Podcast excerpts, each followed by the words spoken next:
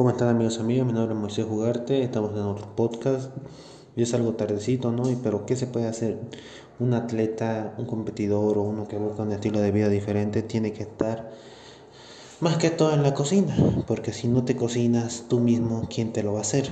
Claro, hay, hay otras personas que tienen ese beneficio de tener un cocinero propio, pero en muchos casos como en el mío no hay. Y por eso uno debe estar ahí cocinando, preparando sus comidas. No solo es preparar, hay que pesar los carbos, la proteína, las grasas, todas las verduras yo peso. Y así, más que todo nosotros paramos en la cocina.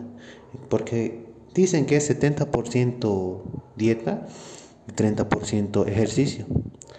Yo diré que 50 y 50 porque si no comes bien, ¿para qué vas a entrenar? Y si no entrenas bien, ¿para qué vas a comer?